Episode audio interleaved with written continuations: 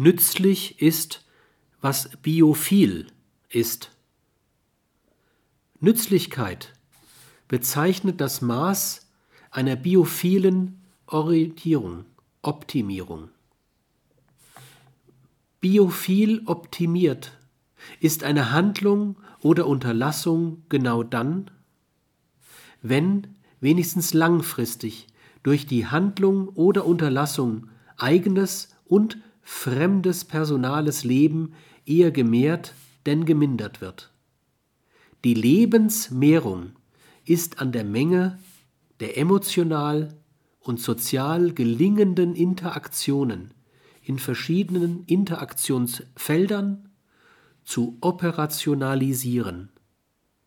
Sie wird subjektiv wahrgenommen als psychisches und soziales Wohlbefinden.